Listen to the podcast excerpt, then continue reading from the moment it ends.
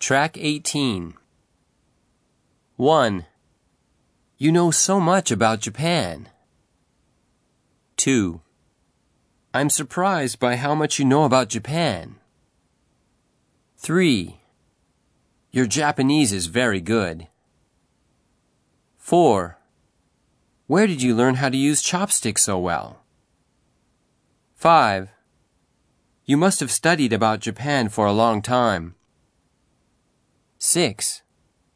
It's unusual for a foreigner to take such an interest in Japanese Buddhism. 7. When did you first become interested in Japan? 8. Have you experienced many problems while living in Japan? 9. Are you planning on visiting Japan? 10. You must have been Japanese in a past life.